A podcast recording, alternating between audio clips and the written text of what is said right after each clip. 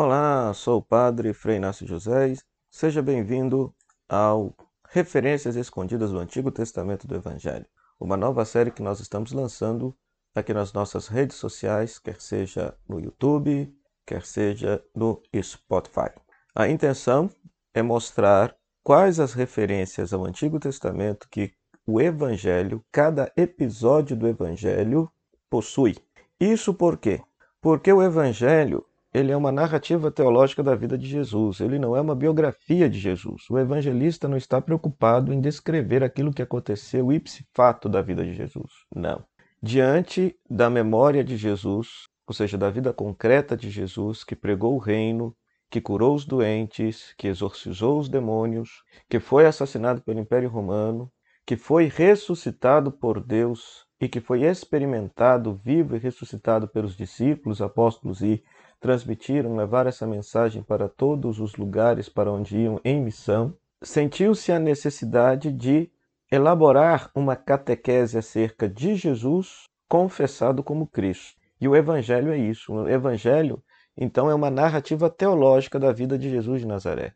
Quando eu digo narrativa teológica, significa que aquele Jesus que aparece ali já é um Jesus confessado como Cristo, confessado como Messias. O Evangelho não é uma biografia de Jesus, não é que estavam ali as pessoas anotando o que Jesus estava fazendo, compilando esses dados. Não, de forma alguma. Os, os evangelhos foram escritos tempos depois da morte e ressurreição de Jesus. O evangelho de Marcos, por exemplo, que é o evangelho deste ano B, ele foi escrito 40 anos da, depois da morte e ressurreição de Jesus. Alguns dizem que provavelmente em, em Roma, outros colocam a Galileia.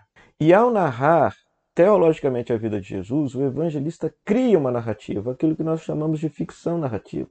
Então ele pensa como que ele vai colocar os personagens, ele pensa na cena que ele quer transmitir, tudo isso em função, na cena que ele quer construir, tudo isso em função da mensagem, da catequese de fé que ele pretende transmitir àquela igreja, àquela comunidade. Então, quando eu falo de ficção narrativa, não estou dizendo que Jesus seja uma ficção. Jesus existiu, Jesus curava as pessoas, Jesus exorcizava os demônios, Jesus pregava o reinado de Deus, Jesus foi assassinado, Jesus foi ressuscitado por Deus. Isso nenhum vamos dizer assim, historiador duvida, até a, a, morte de Jesus. A ressurreição já é um dado de fé. É necessário ter um, um dado de fé, um passo a mais para acreditar na ressurreição de Jesus.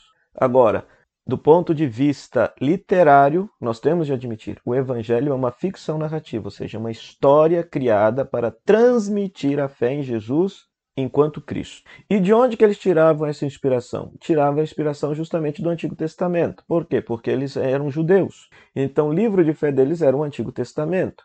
Então eles buscavam no Antigo Testamento inspiração, referências para elaborar esta narrativa teológica da vida de Jesus, que é o Evangelho, tá certo? Para provar que Jesus é o Cristo, que Jesus é o Messias. Então, no caso de Marcos, capítulo 9, versículo 2 a 8, eu peço a você que leia o texto aí, tenha uma Bíblia na sua mão e leia o texto. E você vai perceber algumas coisas, alguns detalhes muito interessantes que eu destaquei. Primeiro, que esta cena se passa numa montanha. Ela se passa seis dias após o anúncio da paixão. Jesus e mais três discípulos sobem à montanha. E lá no alto da montanha, as vestes de Jesus ficam resplandecentes, brilham. É, Pedro, é, se, é, diante daquela experiência, Pedro deseja fazer três tendas: uma para Elias, para Moisés outra para Jesus. As tendas de Pedro. Depois, nós percebemos que diante da voz do Pai, que diz: Esse é meu filho muito amado, escutai o que ele diz, os discípulos sentem medo nós temos esta voz de Deus que sai da nuvem e vejam só, a partir disso daí, nós vemos que a inspiração desse texto foi a experiência de Moisés e do povo de Deus no Sinai. Por exemplo, nós temos a experiência de Deus no Sinai, lá em Êxodo capítulo 24, versículo 12 a 15. Se você pegar o versículo 16 do capítulo 24 de Êxodo, se fala que a manifestação de Deus aconteceu seis dias após num sétimo dia. Da mesma forma como Jesus, Moisés e mais três sobem a montanha, está todo o resto do povo lá embaixo, e até tem os 70 anciãos lá, mas é, é Moisés e mais três que sobem ao mais alto da montanha. depois da experiência de Deus, é o rosto de Moisés que brilha, Êxodo 34, 19, 35. Você percebe que o povo lá embaixo está acampado em tendas, é um paralelo com as tendas que Pedro quer fazer diante da experiência do, do, do, da transfiguração. Da mesma forma como os discípulos, o povo de Israel sente medo diante daquela experiência de Deus no Sinai, Êxodo 34, 30. Da mesma forma, uma voz de Deus sai de uma nuvem, Êxodo 24, 16. Então, a partir daí, você vê de onde que ele tirou a, a, a inspiração para criar esta cena da transfiguração. É da experiência de Deus no Sinai. Da experiência de Deus no Sinai. Depois, é posto na boca de Deus ali, a voz que sai da nuvem, a voz do Pai do céu, está citando o Salmo 2, verso 7. Eis o meu filho amado, no qual ponho minha alegria, escutai-o. E este Salmo 2, verso 7, você confira na sua Bíblia, era um salmo que os judeus liam em perspectiva messiânica.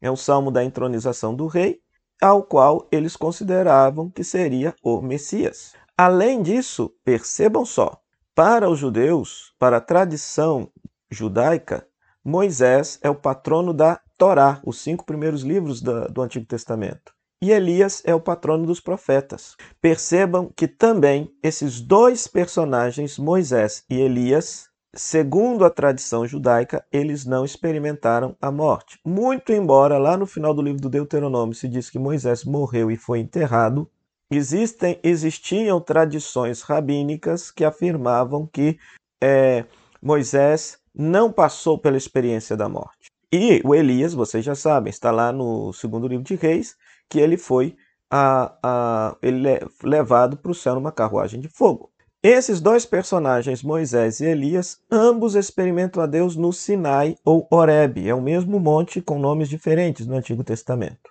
Ambos querem ver a Deus e não podem. Lá no livro do Êxodo, Moisés pede a Deus para que veja o seu rosto e Deus diz que ninguém pode vê-lo e permanecer vivo. Então, por isso, Moisés vê Deus somente pelas costas. E ao passo que Moisés, Elias, lá no mesmo monte, quando ele percebe que Deus haverá de passar depois do furacão e do vento e, e, e, da brisa e do vento forte, quando vem a brisa suave, Elias cobre o rosto para poder conversar com Deus. Então ambos não veem a Deus. Querem ver a Deus e não podem.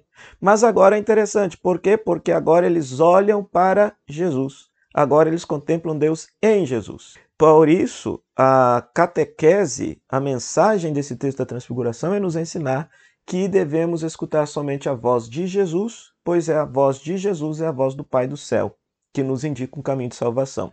Por isso que depois que a voz se manifesta, tanto Moisés e Elias desaparecem. Não escutamos nem mais Moisés e nem Elias, escutamos apenas a voz de Jesus. Então, por isso, segundo alguns, esse texto da transfiguração quer apresentar um novo Sinai e uma nova Torá. Quer apresentar Jesus como aquele que definitivamente no alto de uma montanha é o verdadeiro porta-voz de Deus para o seu povo, da mesma forma como Moisés no Antigo Testamento foi um porta-voz de Deus, o doador da lei da Torá para o povo de Israel.